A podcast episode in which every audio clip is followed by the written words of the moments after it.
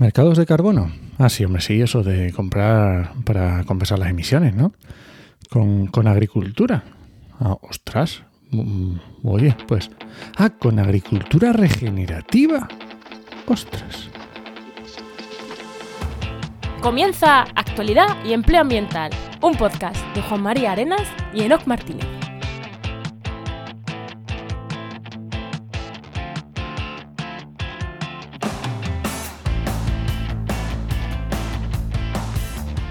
Buenas, soy Juan María Arenas.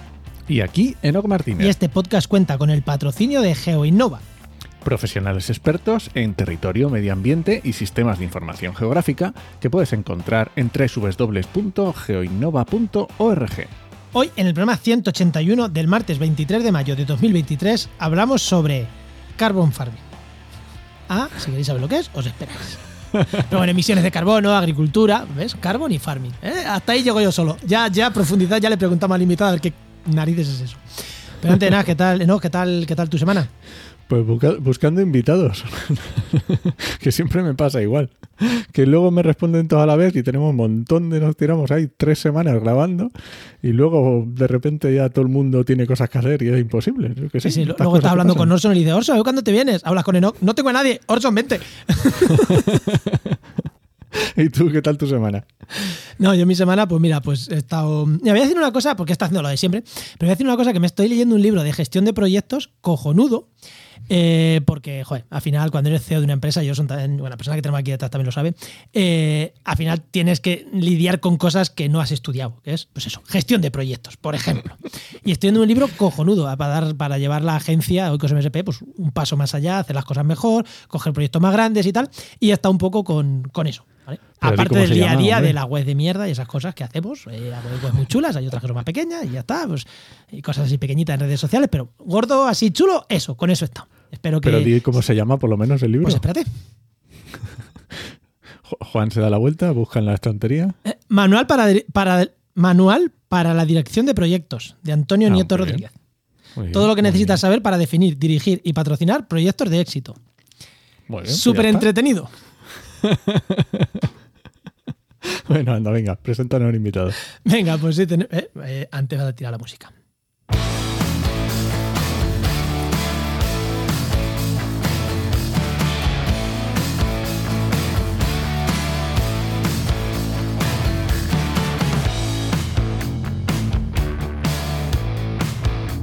Pues hoy tenemos con nosotros a Orson Acosta, que es biólogo y CEO fundador de Azola Projects, empresa que busca aplicar la agricultura regenerativa a través de los mercados de emisiones. Muy buena, Orson, ¿qué tal? Muy buenas, muy buenas, Juan Enoch. Pues muy buenas. Nada, ya, os he dicho, yo encantado de estar aquí. Soy un acérrimo, acérrimo escuchante. Vaya, un fiel seguidor desde los inicios. Y, y, tengo que decir que el podcast este tuvo, tuvo cierta, cierta impacto ¿no? en, mis decisiones de, a nivel laboral. Así que estoy yo muy feliz de estar aquí. Me, alegro, además, me alegro mucho eso de biólogo y CEO. Ostras. Es, el segundo después de mí que conozco que es así. Además, CEO de una empresa que sí, tiene que ver, pero pues como en mi caso no es mm, evaluación de impacto ambiental, cosas así mm, básicas, son, otra cosa, pues más de empresa, más de empresa de verdad, más del libro de, mm, que me estoy leyendo. Eh, me, me, gusta, me gusta. Bueno, no, tírale tu pregunta. Bueno, espero que te la hayas pensado ya de tantas veces que la he escuchado. bueno, Orson, cuando eras pequeño, ¿qué querías ser de mayor y cómo has llegado hasta aquí? Pues mira, o sea, en verdad no, no es algo que haya tenido que preguntar, que pensar mucho, ¿no? Sí que tengo que decir, que creo que no, que, no os, os la, la, estadística, pero que antes de querer ser biólogo, hasta, hasta que yo tenía cuatro o cinco años, quería ser director de orquesta. Ah, mira, no hemos tenido a nadie que quisiera ser director de orquesta. Sí, pero eran, nada, por, unos dibujitos que vi, que salía, creo que era el Mickey, y, yo pensaba, mira qué guay, ellos mueven las, batutas y, suena la música, y todos les aplauden a ellos, ¿no? Pero en realidad ya muy temprano, a los seis años, eh, ya dije que quería ser biólogo, eh, mi familia también, había habido biólogos y, y con, bueno, con 12 años ya te decía que quería ser zoólogo y herpetólogo y, o sea, biólogo, biólogo. Así, así, así me gusta, así me gusta. ¿Ves? Biólogo de nacimiento. Ahí. Lo que pasa es que tuviste un, un affair raro ahí por ahí, pero era biólogo de nacimiento. Sí, luego tiene más para las plantas, ¿no? Lo típico, siempre empiezas con, más con los animalicos y, y al final, eh, pues ya cuando te metes te gustan otras cosas, ¿no? Pero sí, sí. Vale, ¿y cuando saliste de la carrera saliste CEO o cómo ha sido desde entonces hasta ahora? Pues, pues para nada y de hecho mm, me llegas a preguntar hace cuatro años y, y no te hubiera dicho jamás que yo iba a acabar siendo empresario y ni mucho menos CEO. Y Además, empresario, Eh. para la gente que esto dicho así, pero empresario, ahora lo veremos, ¿no? Pero que está en rondas de financiación, o sea, lo que es una empresa, una startup. O sea, no es CEO porque se ha puesto CEO de esto como, como en mi caso, que bueno, que, pero no, en tu caso es empresa de la que te, de la que te bates el cobre con, con inversores para sacar adelante cosas. eh, o sea que. Sí. De lo que, Que- se que entiende no- como empresario.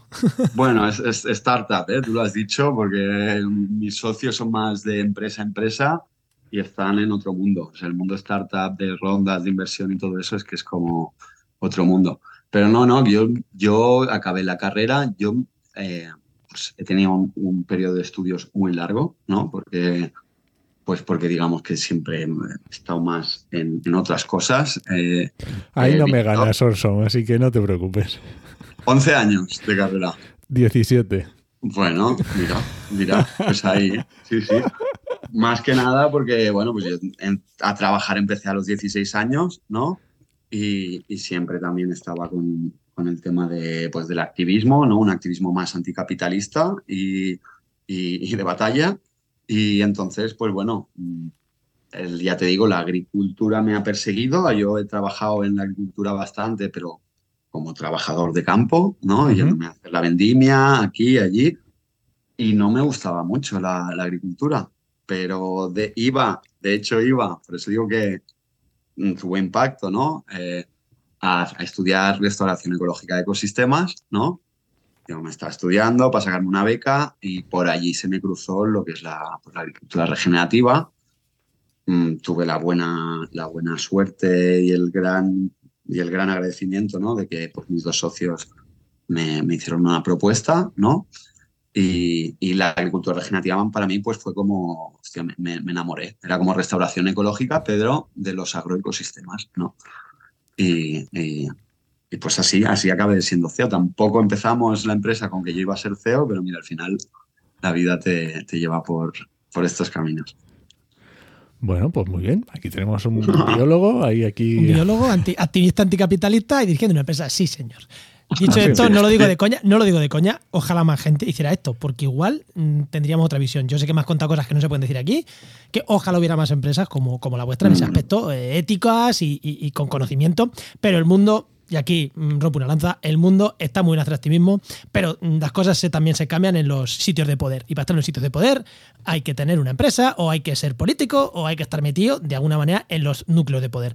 O sea que yo aplaudo muchísimo y no lo veo como un tirar para atrás el activismo. Creo que con 20 años yo también era muy activista y llega un punto que dices, "Ch, sí, pero hay que estar también en los sitios de poder, que se está de otra manera.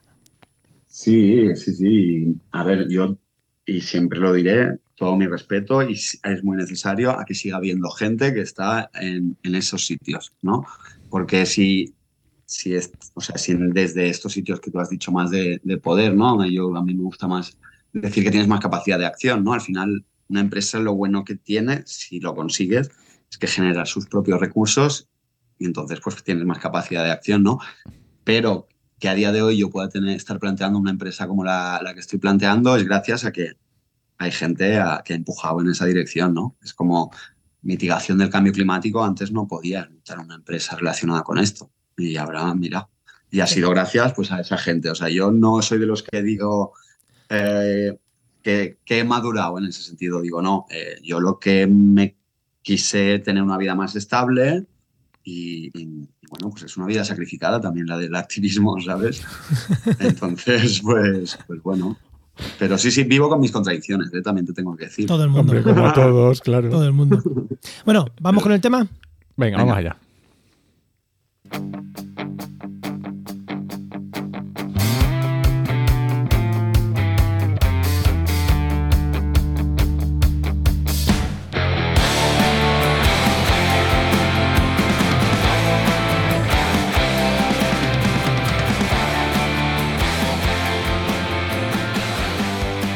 Hace unos minutos yo presentaba a Orson diciendo que era dueño o CEO de una empresa que busca aplicar la agricultura regenerativa a través de los mercados de carbono. Y un poquito antes, en la presentación del programa, hablaba de carbon farming.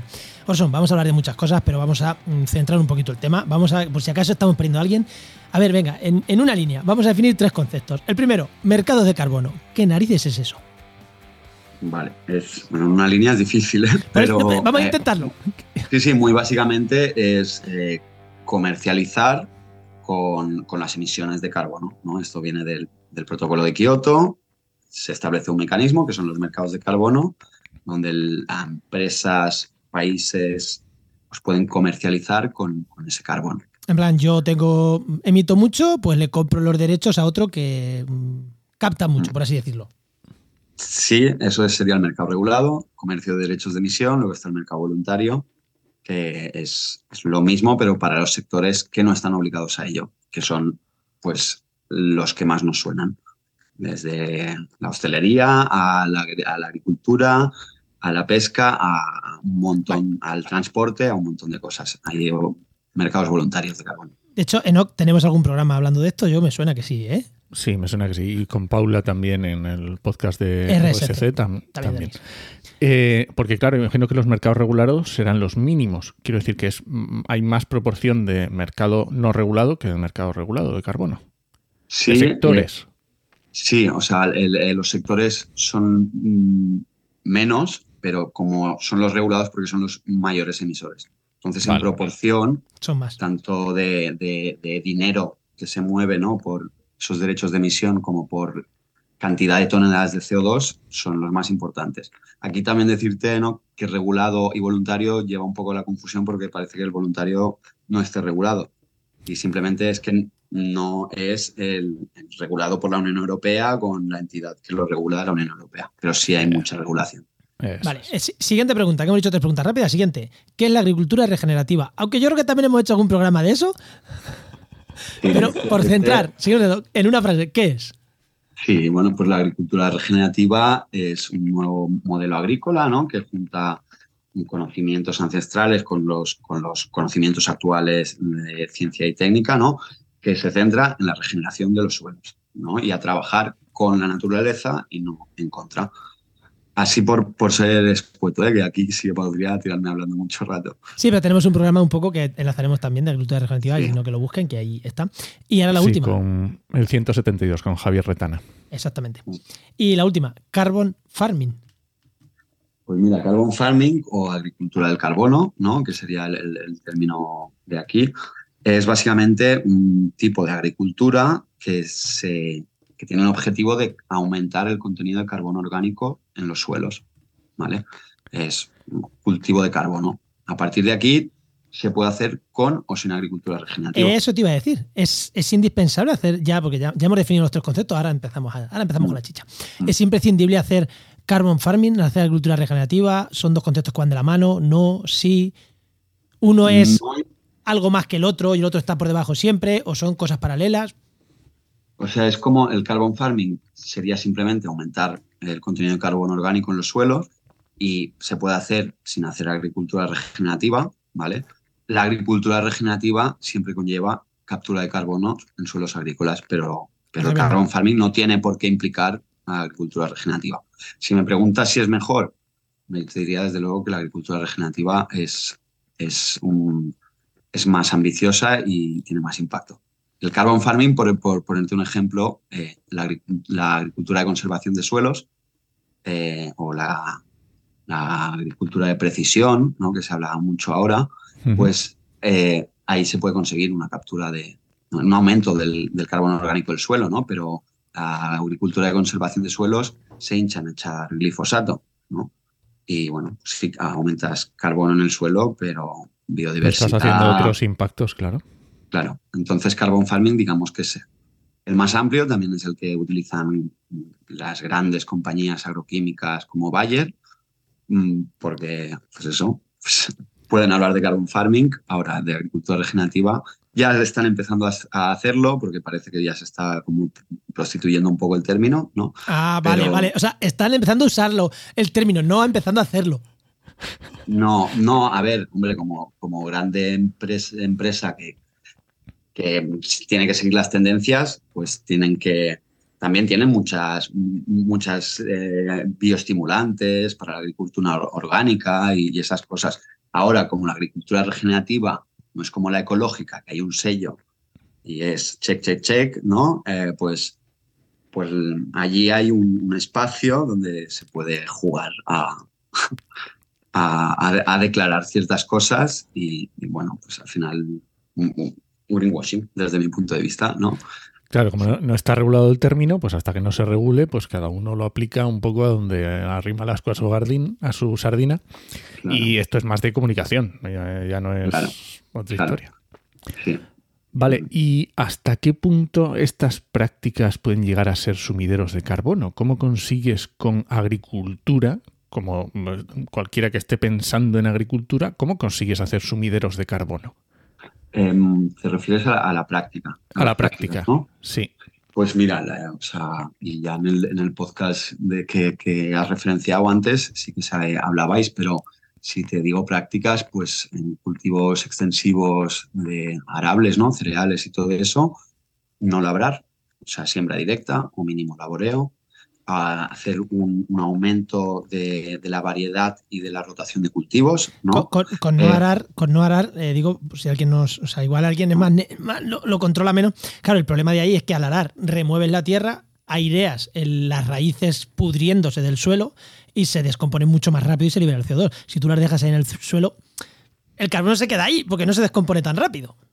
Sí, y, de hecho también se tiene en cuenta la vida que hay en el suelo. O sea, un suelo que lo aras cada dos por tres. Eso está muerto. Eh, no sé, Juan, si tú hiciste edafología, yo no lo entendía, porque lo que decían los edafólogos desde la biología es que no se tenía que arar, que el, suelo era un, sistema vivo con sus horizontes, con, sus ciclos de nutrientes. Y, yo decía, pero ¿y, esto a los agricultores? No, es que hacen todo lo contrario, ¿no? Eh, bueno, tiene su sentido también, ¿no? sí, bueno, tienen un sustrato. Es como cuando tú compras mm, tierra y dices, esto es tierra para que aquí crezca, pero yo qué sé, también, también nacen las lentejas en algodón. Todos hemos hecho de pequeños esa prueba y nacen. Sí, bueno, y, de, hecho, esto es ¿no? en los años 40, que habían dos escuelas, ¿no? La que pensaba que lo importante era nutrir a la planta y la que pensaban que lo importante era nutrir al suelo. Eh, pues mira, eh, también había una industria que hacía no tanto había aprendido a fijar nitrógeno, las guerras se estaban acabando, ¿qué hacemos con todo esto? Y, también al final fue un modelo que ha servido muy bien, ¿no? El modelo NPK de vamos a, nutrir a la planta y el suelo es un sustrato, ¿no? En esta mentalidad, es lo que te digo, de los 40 a los 70 funciona muy bien porque todo el suelo tenía aún todos esos microelementos que son tan necesarios para la planta, pero a los 70 hoy empiezan a surgir plagas, empiezan y entonces que tenemos que meter pues eh, insecticidas, herbicidas, todo eso empieza a salir del, bolsillo del agricultor, ¿no? Pero porque es como, como que las plantas les están desnutridas, les sale mal, ¿no? Y, y, a día de hoy es como, bueno, les estamos dando un, como si yo a ti te digo que te den un, un mira, para, por si acaso te, cojo cáncer, te coge cáncer, te voy a hacer una quimioterapia, ¿no? Preventiva, ¿no? Y, entonces, bueno, pues es un sistema que ya te digo, no se trata de, quemar los libros ni de nada de eso. O sea, hemos aprendido mucho y, la revolución verde realmente ha permitido eh, pues, mantener la población que tenemos hoy en día, ¿no?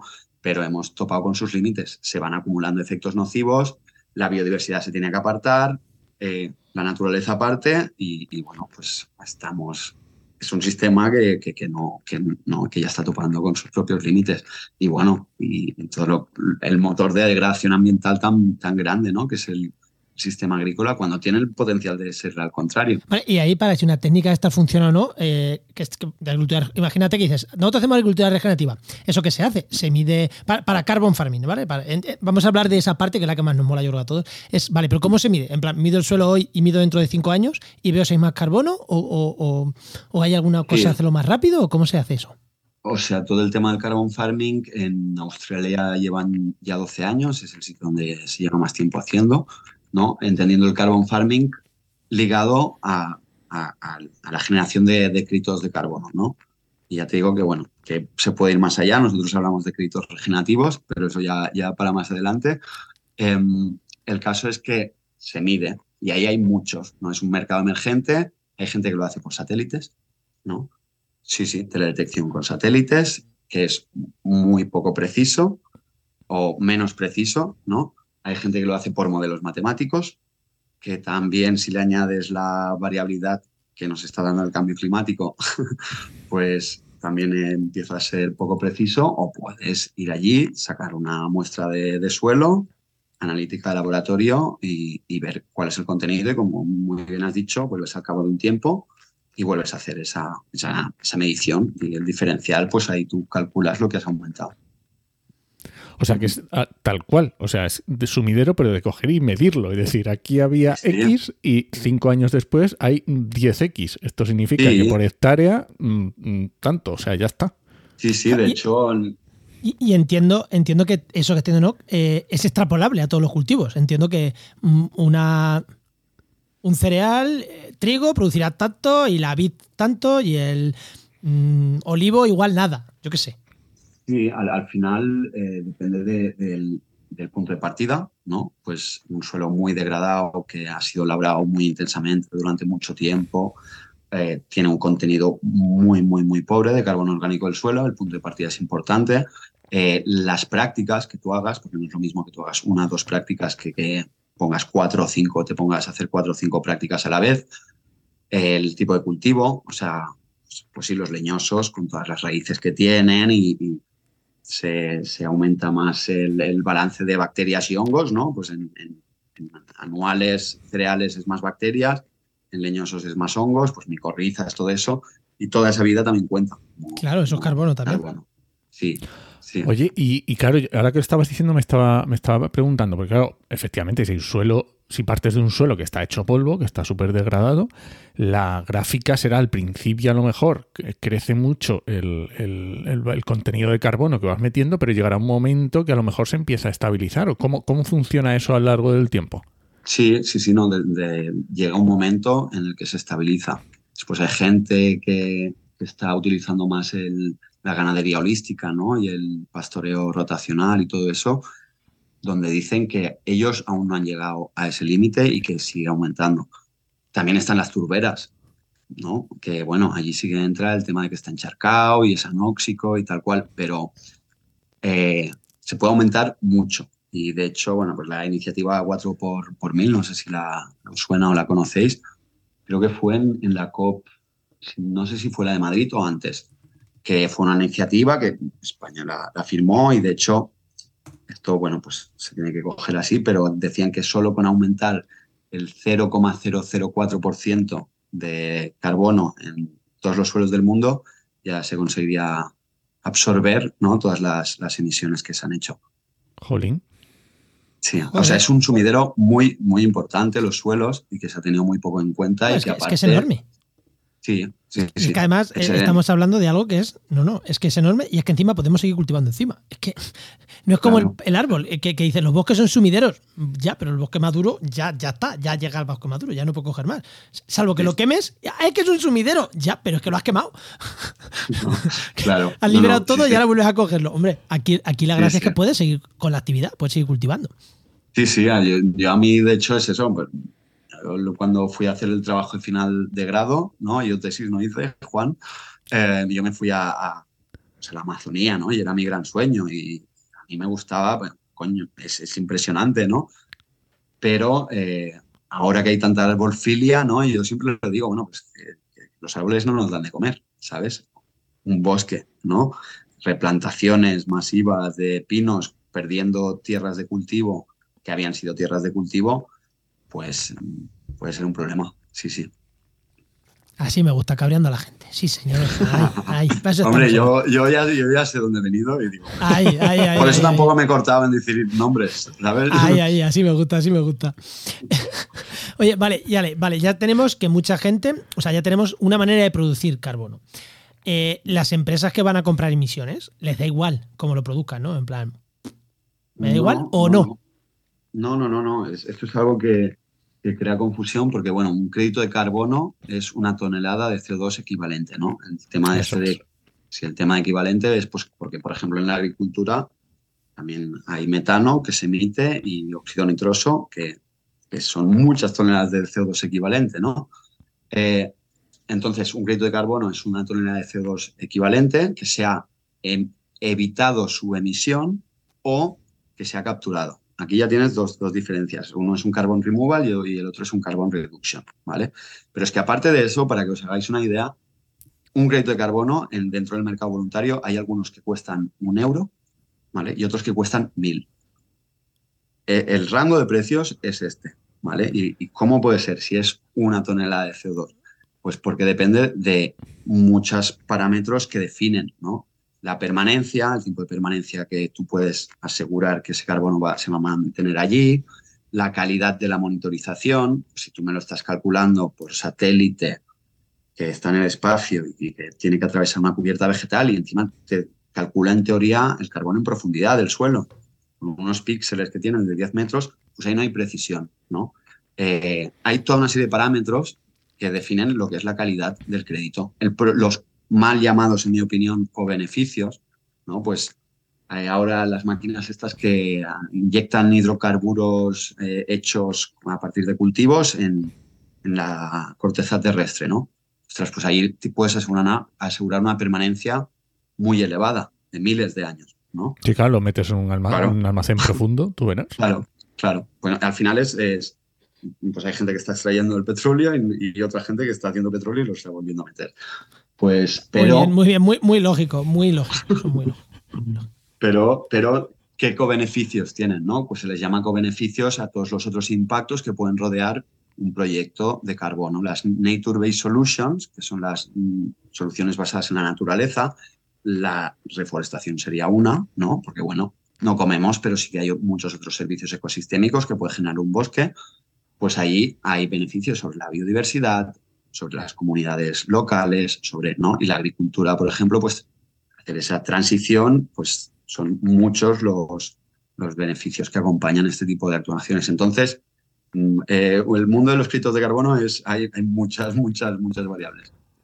O sea, me, me, ha impactado de uno a mil. Ostras. Sí, no, no, es que siempre pongo este ejemplo porque, y, y lo, y hay, y hay compañías que compran ese crédito a mil. Claro, eso te iba a decir. ¿Y, y qué mueve una compañía a comprarlo a mil cuando lo puede comprar a uno? Pues es, eh, al final es como todo. Hay, hay, y bueno, hay, hay compañías que tienen unos valores, ¿no? Y que realmente, pues quieren, ah, también tiene un, el valor comunicativo que tú le puedas dar a, a, al nivel de, de, de, qué estás apoyando, también claro. es muy diferente. Y esto, esto, es una compañía que hace captura de aire o sea, captura de carbono directo, ¿no? Estas máquinas que son muy grandes, sí. que van filtrando el aire del atmosférico y van retirando el, el, CO2. Es un proceso que es muy caro. Pero bueno, esto se hace en Suiza, ¿no? Esta es la que lo vende. De hecho, no lo vende por tonelada, o sea, por un crédito de carbono, sino que tú puedes comprar gramos, ¿no? Y, no me extraña. Claro, claro. Claro. Bueno, pero hay compañías. Es como que... el azafrán, es como el azafrán. Claro. Tienes que venderlo a gramos. Claro. Porque... Sí, sí. Sí, sí, eh, hay compañías que, pues, eh, la, ¿qué, ¿qué, compañías compran esto? Pues compañías que son muy tecnológicas, que tienen mucho que ver con el sector, que son muy tecno-optimistas y que eh, es como para ellas es un sello de, de calidad y casi de, mira, pues, como quien, el, el, que se compra algo muy, muy, muy, muy caro, que quizá no es tan, tan, tan bueno, pero, pero, pero bueno. La marca. Correcto, correcto. Y también, pues eso, por afinidades, ¿no? Por el Tesla, el Tesla de turno. Ya.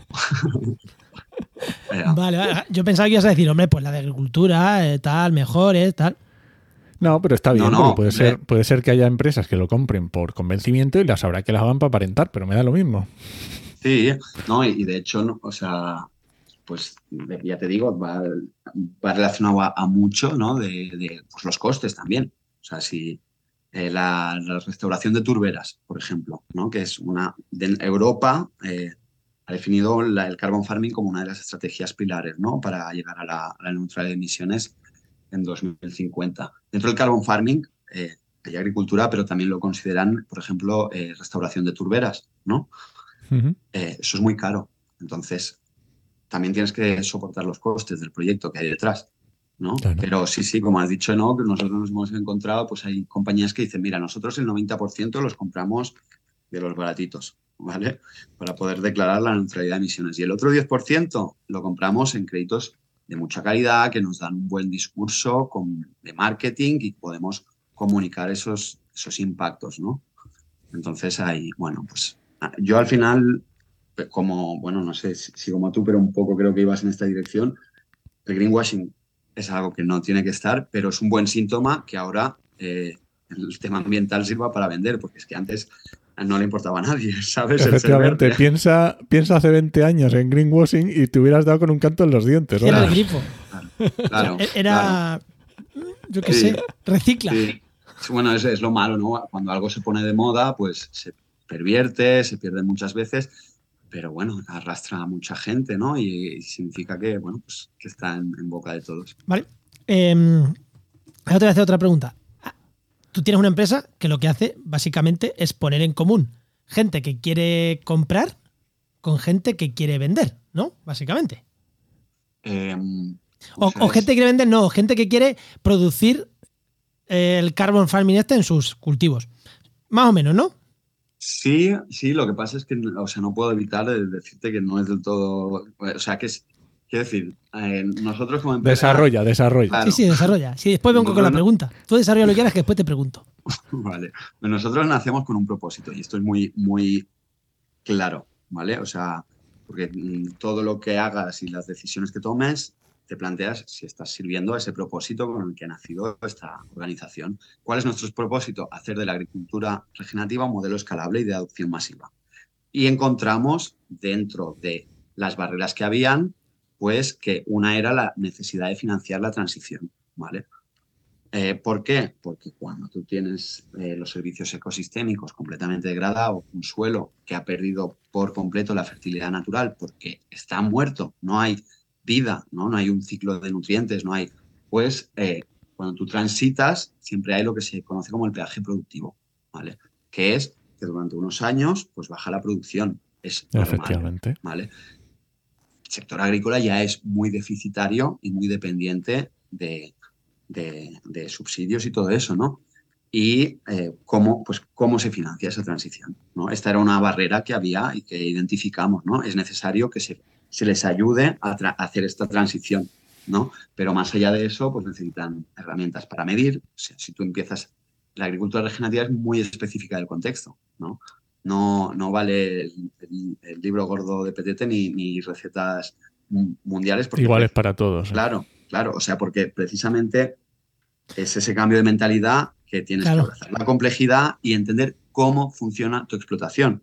Incluso si tienes una muy grande, pues lo mismo en una cara de la montaña va a ser una cosa, en otro otra, y los agricultores más antes, ¿no? Eh, ahora pues se ha perdido un poco eso, no, no todos, pero sabían, ostras, pues mira, este campo mm, me produce más y eh, sin saber que había debajo una roca madre que tenía este suelo, ya, ya conocían su tierra. Pues eso es necesario para hacer esa transición. Entender si yo implemento una práctica, cómo está afectando a distintos parámetros ¿no? agronómicos, de retención del agua, de, captación de la, de, la fertilidad, de captación de carbono y eso. Entonces, vosotros queréis eso, que, quien financia esa compra, que bueno, realmente esté financiando esta transición en la agricultura de estos agricultores, ¿no? Sí, yo, te hacía esta distinción porque nosotros lo que somos somos desarrolladores de proyectos de carbono. Dentro del mundo de los, de los mercados de carbono hay el registro, hay los estándares, hay la entidad certificadora, están los marketplaces, los brokers y los desarrolladores de proyectos. Y compañías que se dedican solo a monitorizar. Pero estos agentes que te he dicho existen y de hecho en cualquier estado de, eh, en cualquier esquema de certificación tiene que haber como mínimo una entidad certificadora y un registro. Y el que desarrolla el proyecto no puede ser el registro porque hay un conflicto de intereses. Conflicto de intereses. Claro. vosotros, vosotros sois los que desarrolláis el producto, el, proyecto para que luego alguien pueda comprar esos, ese, ese carbono que la registradora, la certificadora dicen que Vale, ahora lo que voy. ahora viene la pregunta. Eh, vosotros sois una startup. Normalmente las startups son empresas que van bastante a riesgo porque son cosas novedosas.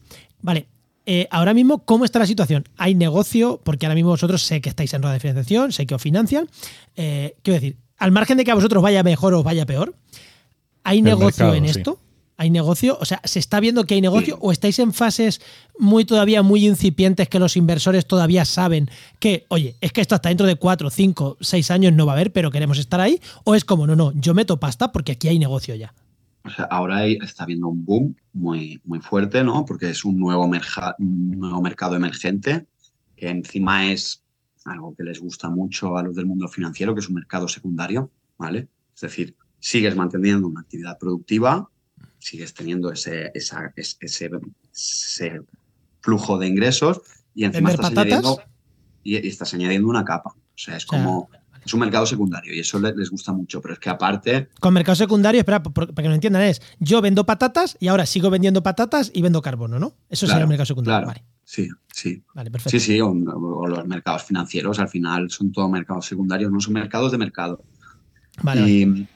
y, está habiendo un boom. Eh, ¿Por qué? Por todo el tema de las leyes climáticas y porque, porque ahora ha llegado a Europa. Europa es como, digamos, a nivel de la, de la lucha del cambio climático y todo eso es como el distintivo de calidad, ¿no? Y está habiendo un boom muy grande. O sea, hay mucho, mucho mercado. Perdona, Orson, cuando dices ahora, es hace ahora, pero hoy, hace un año, hace dos años, hace tres años, para que entendamos un poco también la, pro- El ahora. el- el- Sí. el- la progresión. Sí, pues, eh, o sea, es como, como digo, en Estados Unidos, hay en Australia, se empezó hace 12 años con el tema del carbon farming, ¿vale? Pero era un mercado de, de- de Australia. Eh, hará unos 5 años empezó en Estados Unidos con dos, con dos grandes, grandes com- bueno, compañías que empezaron como startups, que son lo que se conoce como unicornios, ¿no? Compañías que ya valen más de Mil millones de un euros. sí, Mil millones, sí. Sí, y entonces en Europa ha empezado, hará dos, tres años. O sea, esto de que Europa ha escogido el carbon farming como una de las estrategias pilares para conseguir la descarbonización ¿no? en, en 2050 eh, fue en noviembre de 2021, que sacaron una comunicación que se llama Sustainable Perfecto. Carbon Cycles, donde establecieron cuatro estrategias y una de ellas era el carbon farming. Y a partir de aquí, pues, pues ha habido como un boom, ¿no? Ostras, Vale, pues, vale. o sea que sí que es a- eh, eh, ahora. El- sí, el momento es ahora. El momento es ahora. También hay, hay, hay riesgo, ¿no? Porque es lo que digo, aquí el- cada uno innova, cada uno hace sus apuestas, eh, tanto en la, pues, la monitorización es muy importante y es una de las cosas más difíciles en el, en el tema del carbon farming, la permanencia, cómo tú aseguras esa permanencia, ¿no? En- los bosques, pues el Miteco creo que con su mercado voluntario, ¿no? Aquí en España tenemos ya hace muchos años un mercado voluntario que lo estableció y lo regula el, el Miteco. Por eso digo que a veces confunda, ¿no? Porque es un mercado voluntario, pero es la administración española quien lo está regulando, que es en el sector forestal. Ellos aseguran una permanencia, aseguran, bueno, eh, de, de 40 años, ¿vale? En el carbon farming, ¿tú cómo aseguras? ¿Tú qué vas a hacer? ¿Un contrato de 40 años con un agricultor De que no la abre. Claro. que no la abre? No, o sea, tú también tienes que entender que tienen que poder mantener la actividad productiva, ¿sabes? Y, y- lo de labrar no ha sido invento de, hace, o sea, se labra desde hace mucho, mucho tiempo. En la Edad Media ya se labraba. También te digo que se labraban con mulas y no con tractores que llegaban a, un metro y, volteaban todo, ¿no? Pero el labrar tiene un sentido. La compactación, la aireación, el, el facilitar los nutrientes. Ahora, pues es, es un equilibrio, sí, sí. Vale, y claro, porque estamos hablando de toda esta parte, pero eh, ¿cómo esto no, no puede ser esto el cada uno que vaya por donde quiera? Yo entiendo que esto está regulado e hiperregulado. A nivel mm, estatal, a nivel europeo, a nivel mm, el que sea. Claro, o sea, eh, los mercados voluntarios eh, internacionales, hay grandes estándares como es Gold Standard o Berra, ¿no? Que ellos, como estándar, lo que hacen es generar un marco eh, de certificación, donde te dicen, oye, nosotros hacemos unas metodologías, tú quieres hacer un proyecto que sea de pues, recuperación de manglares, eh, tienes que hacerlo así, tienes que definir los límites, cómo vas a monitorizar, cuántos vas a poner. Algo muy importante es la adicionalidad. Eso es algo que no, sé, no lo he comentado, pero en todos los mercados de carbono se tiene que demostrar algo que se llama adicionalidad, ¿vale? Que es que esa actividad no se habría dado si no fuera por este mecanismo de, financiación. Esto para, contarlo viene muy bien el ejemplo de, de dónde sale, ¿no? Protocolo de Kioto, ahí eran los, eh, los derechos de emisión, donde los países tienen sus objetivos climáticos. Y el caso que pasó, que fue pues, como un poco un escándalo, es en Polonia, pues debido a, que la industria se, se, estaba yendo al garete, ¿no? Tenían muchas emisiones al inicio, salían hace relativamente poco de la Unión Soviética y la industria empezó a, descender. Y claro, los derechos que tenían era de un momento en el que emitían mucho. Y empezó a vender muchos derechos de emisión, no porque realmente tuvieran una ambición climática y hubieran estado haciendo un esfuerzo para reducirlas, sino porque se estaba yendo al garete la... Le, sobraba. claro, claro, y eso se conoció como la venta de aire caliente, ¿no? Y, los mercados regulados siempre han estado en el punto de mira y me parece muy bien y tienen que seguir estándolo de los movimientos ecologistas y, y de la gente que está salvaguardando, ¿no? Y, y entonces eso fue un gran escándalo. Que es que. No, termina, termina, termina. No, y entonces ahí se estableció el principio de adicionalidad, donde tú tienes que demostrar una adicionalidad, que este proyecto no habría pasado, en el caso de la agricultura regenerativa, que este agricultor no habría podido hacer esta transición si no fuera por eso. Y si ya lo estás haciendo, en teoría no eres elegible porque ya lo has hecho y no es adicional. Que aquí podríamos abrir otro melón, pero... Sí. Ya, pero esto al final pagan justo por, justo por pecadores. En este no, bueno, o sea, yo te digo, nosotros una de las grandes eh, caballos de batalla que estamos haciendo es no, o sea, nos estamos equivocando. Si el, los mercados de carbono tienen que servir para incentivar, eh, no podemos intentar adaptar la agricultura para que encaje en los principios de los mercados de carbono. Cuando se han ido añadiendo otros sectores, se ha hecho un poco pues también a medida, ¿no? Y nosotros hay muchas empresas que dicen, no, tú no lo puedes hacer porque, y el que lleva 20 años y ha asumido tantos riesgos, y, son los que han, han, abierto el camino, los que realmente han, producido el conocimiento de lo que es la agricultura regenerativa, los que han asumido los riesgos, los que a día de hoy hay proyectos preciosos, ¿sabes? ¿A ellos les vas a decir que, no pueden entrar? Pues, pues no, no, a nosotros no, nos parece bien. Pero... Pero es como está la cosa, ¿no? Sí, no, pero bueno, eh, también se puede cambiar. Nosotros estamos ahí empujando para no, que... sí, no, no, y genial. Y mira, y, por terminar ya, creo que no, no sé si tienes algo más, quiero hacer una reflexión final. Además, enlazando con esto, has dicho de las asociaciones ecologistas que están ahí detrás. Es que creo que a gente que, hace, que intenta hacer las cosas bien, nos viene de puta madre. O sea, nos viene, y digo nos viene, a nosotros que, que, se pelee, nosotros una empresa de comunicación y marketing, que se luche contra el greenwashing, nos viene de puta madre. Porque nosotros no queremos hacer, no, no hacemos greenwashing y no queremos hacer greenwashing. Y a empresas como vosotras, vosotros, que queréis hacer las cosas bien, también, eh, también me viene de puta madre, porque es como, no, no, que, estén encima, que me pongan condiciones más duras a mí, pero sé que yo voy a estar de acuerdo con ellas y, voy a estar, y, voy a estar contento en hacerlas, pero a la competencia que estaba aquí porque había dinero, la, la puede expulsar. O sea, que, cuando. Es que la ONG. No, no, no. Es que a los que hacemos las cosas bien, nos gusta. Es igual que yo pongo el ejemplo de que las condiciones laborales. No, no. O sea, a mí me gusta que el gobierno mejore las condiciones laborales de los trabajadores. Porque yo quiero, yo tengo a mis trabajadores con buenas condiciones, o eso intento. O sea, va a hacer que el resto de empresas tengan que estar ahí. Pues igual aquí, que las ONGs tienen que estar ahí para que las cosas se hagan bien, me parece básico y ayuda a empresas que quieren hacer las cosas bien. Sí, sí. Y porque, porque bueno, pues eh, también es muchas veces mucho más fácil ver determinadas cosas cuando no estás metido en ello, cuando no depende de ello tu sueldo, ¿no? Y, ya te digo, o sea, yo pienso que deben estar, son los, los salvaguardas de, que se hagan las cosas bien, ¿sabes? Sí, pues nada, Orson, pues yo creo que aquí creo que mm, ya te pasarás otro día a hablar de otras cosas, porque contigo, Orson, podemos estar hablando horas de estos temas. Eh, ya te pasarás, pero... Eh, Una vez que ya te hemos cogido, ya, ya, ya te, hemos cogido ¿eh? Yo encantado, yo encantado, sí, ya digo, es como cuando empezó todo esto, digo, ¿te imaginas que alguna vez... Y mira, un sueño hecho realidad, así que encantado. Pues nada, muchísimas, muchísimas, muchísimas gracias. Pero antes de irte, eh, ya hemos hecho spam y tal, pero bueno, algún spam que quieras hacer. Yo sé que tú no eres muy activo como tú en redes sociales. Bueno, LinkedIn sí, ¿no? Pero bueno. Eh, sí, en LinkedIn y más porque es lo que me toca. O sea, yo en realidad tengo Twitter también, pero no entro nunca. Eh, así que no, no creo que haga falta ni que lo diga, pero sí en LinkedIn, pues son Acosta Romero Tejada y sobre todo, pues, pues a mi empresa, que es para, para lo que estoy remando, ¿no? Que es Azoya Projects. Sí, sí, pues es, es lo, que, lo que yo recomendaría. Pues lo dejamos en las notas del programa. También tu cuenta de Twitter, a ver si alguien te pica, eh, tu LinkedIn y, la página web. Pues muchas gracias, Orson. Muchísimas, muchísimas gracias, Orson. A vosotros. Muchas gracias. Hasta otra. Luego, chao, chao.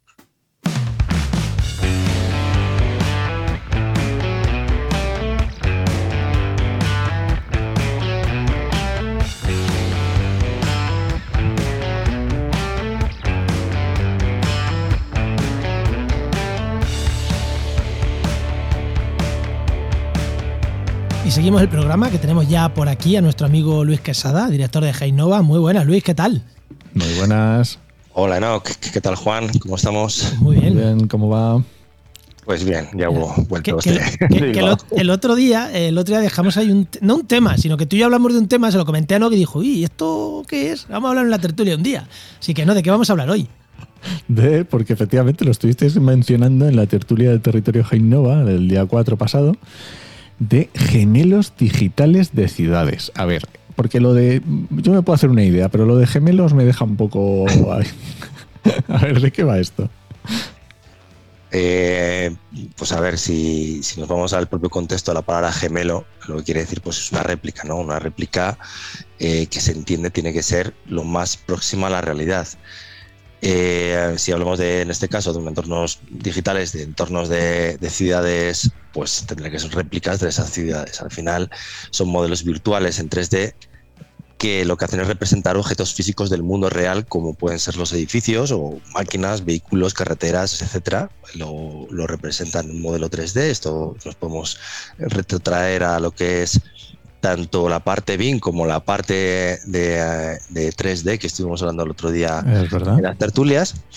Y em, bueno, eh, estos gemelos se crearon a partir de datos recopilados pues, por diferentes tecnologías, bien sean sensores, drones, cámaras o cualquier otro dispositivo que capture información del mundo físico. ¿vale? Al final esta información se utiliza para crear estos modelos cuanto más precisos mejor que reflejan estas propiedades físicas eh, del, territorio y el comportamiento de los objetos que aparecen en, este entorno virtual, en este, en este modelo, eh, a tiempo real.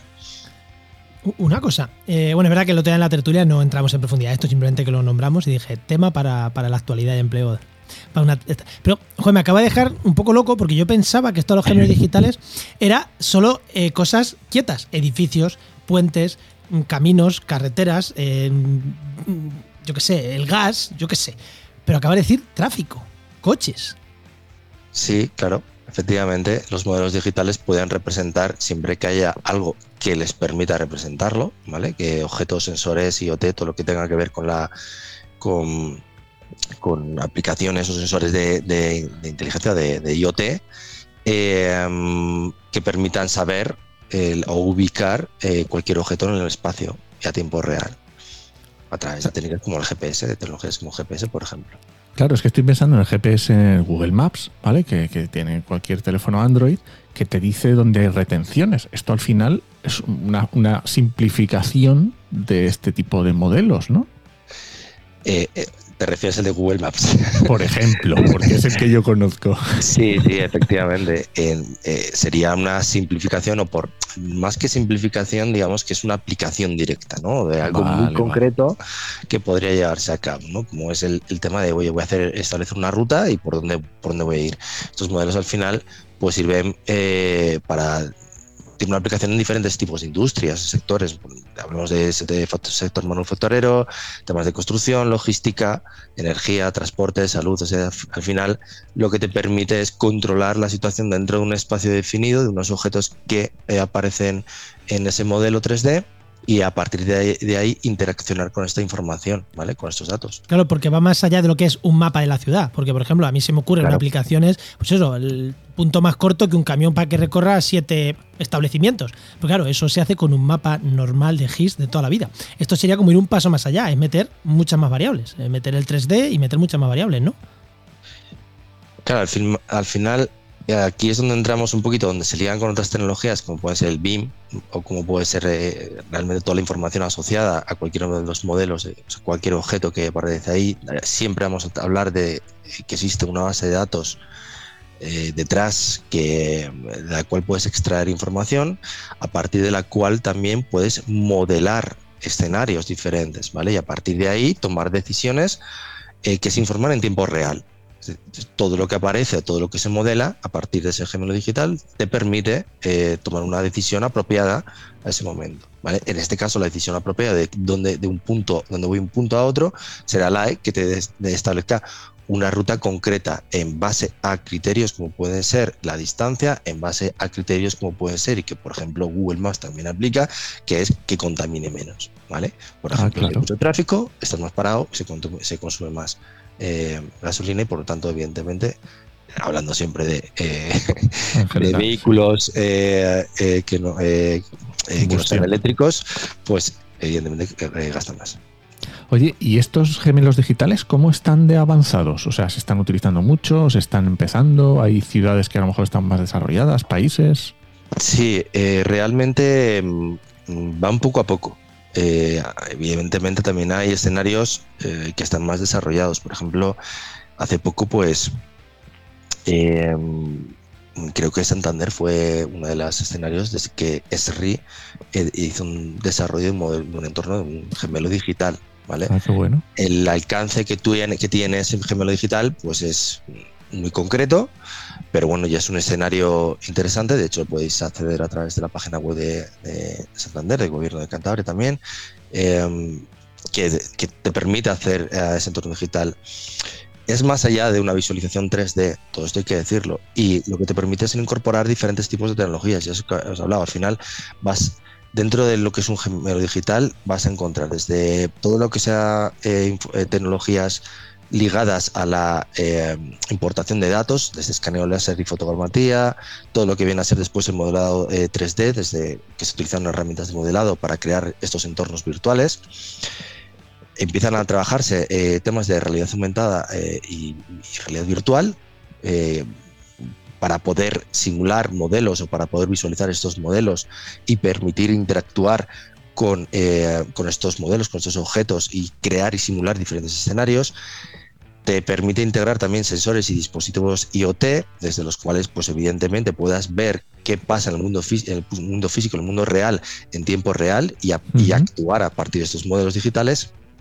Eh, eh, Evidentemente, muchos de ellos ya se gestionan a través de un sistema de información geográfica. Es importante porque al final, eh, pues toda esta información se tiene que gestionar, se tiene que almacenar, se tiene que capturar, se tiene que modelar, ¿sabes? En algún sitio, son los sistemas de información geográfica y, como no, pues eh, también evidentemente se está aplicando pues ya modelos de, inteligencia artificial y de, de aprendizaje automático, pues desde el cual se utilizan este tipo de algoritmos para analizar los datos que se han capturado a través de todos estos sensores y dispositivos IoT y poder generar modelos predictivos que puedan ayudar a optimizar el comportamiento de los objetos físicos que ocurren en el tiempo real.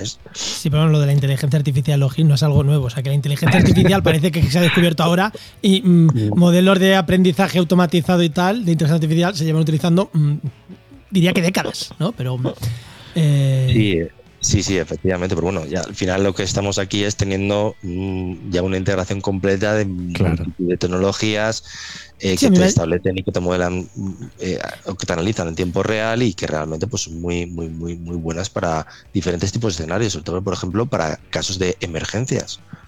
Sí, a mí me ha gustado lo de la realidad aumentada, que parece que ahora ya, ya como con la inteligencia artificial eso se ha olvidado, pero sigue siendo una, algo súper súper interesante y súper y super útil, lo de los, modelos de realidad aumentada. Claro, evidentemente. Oye, pues, pues, yo aquí veo un nicho de empleo también, ¿eh, Luis? Esto de los gemelos digitales. Bueno, a ver, no es que sea un nicho de empleo, es una especialización eh, que, digamos, que, que lleva a cabo ciertas empresas con potencia, porque esto no, no se hace de la noche al día, realmente las tecnologías que se utilizan detrás son muy, muy completas, bastante complejas, tienen que tener un, digamos, un staff de, perfiles de, desarrollo, de perfiles cartográficos muy fuerte y realmente no, te creas tú que se hace eh, de la noche al día el trabajo de un gemelo digital. Y además lleva la filosofía que lleva detrás, no se reduce únicamente tampoco a ese dato, sino debería de llevarse un poco más allá, que es el tema de la eh, gobernanza del dato. ¿Vale? ¿Qué pasa con el dato? ¿Cómo se mide la calidad? ¿Cómo se, cómo se recupera? Cómo, toda, esa, toda, esa, información que es normalmente donde fallan estos modelos. Sí, que, que, no es que acabe, eh, te entrego el modelo, sino que no. Es, no ahora, no. ahora, es cuando se empieza a trabajar con el modelo la gestión del dato y el buen hacer de, de, de toda esa información es súper importante y requiere, evidentemente, de que todos los procesos de gestión y administración del dato, que normalmente no lo llevan a cabo las empresas eh, que han desarrollado ese No, no lo lleva ERRI, ¿no? No, no, no. No, bueno, sí, sí pero, pero, que, pero, que, lo lleva después de quien está en el día a día del claro, Ayuntamiento de Santander, eh, en este caso, por ejemplo, que nos has puesto en este ejemplo. Claro, y que integran diferentes áreas, eh, integran diferentes departamentos porque al final es un conglomerado Global, claro. eh, efectivamente de muchos departamentos y, y, tienen, que, tienen que cuidarse. Pues muy bien, Luis, pues yo creo que es muy interesante esta parte. Vale. Y nada. Como, como, siempre, Luis, muchísimas gracias por contarnos cosas tan interesantes. Venga, gracias. Gracias a vosotros. Chao, chao. Pues recuerda que esta sección te llega gracias a nuestro patrocinador, a GeoInnova, profesionales expertos en territorio, medio ambiente y sistemas de información geográfica que puedes encontrar en www.geoinnova.org.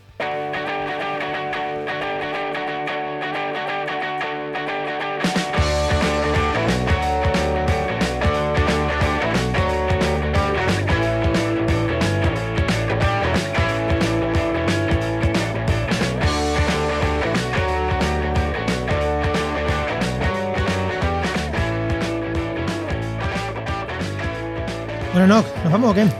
Venga, sí, te voy a recomendar un podcast. Venga. Y no va a ser los últimos capítulos del descampado, que está muy bien, pero eso ya lo hemos dicho bueno, muchas veces. Ya, ya lo hemos dicho muchas veces. Uno que se, un podcast que se llama Fotografiando la Noche, que es, pues ya está, fotografía nocturna, más fácil y posible. Pues está. Sí, sí, los de descampado siempre, o sea, siempre, eso siempre. Eso están ahí. Bueno, este podcast pertenece a la red de podcast Podcastidae, la red de podcast de ciencia, medio ambiente y naturaleza. Y muchísimas gracias por vuestros comentarios, por compartir en redes sociales, por, por, por yo qué sé, por, por hacer que, que, sigamos haciendo podcast gracias a vuestro cariño, ¿no? Que nos dejáis ahí compartiendo. Algún hater también mola de vez en cuando ahí metiendo sí, cañica, sí. eso está también bien, es el salseo de la vida, ¿no? Y sobre todo si es por Twitter, pues es que si no, yo hay veces que entro a Twitter y digo, joder, llevo, llevo un mes sin que nadie me insulte, voy a tocar las pelotas un poco. Entonces, si me insultáis con los podcasts, pues, pues así ya eso que me ahorro, no necesito más, no necesito yo generar la posta. Y nada, pues eso, que nos escuchamos en el siguiente programa de actualidad y empleo ambiental. Nos escuchamos. Adiós.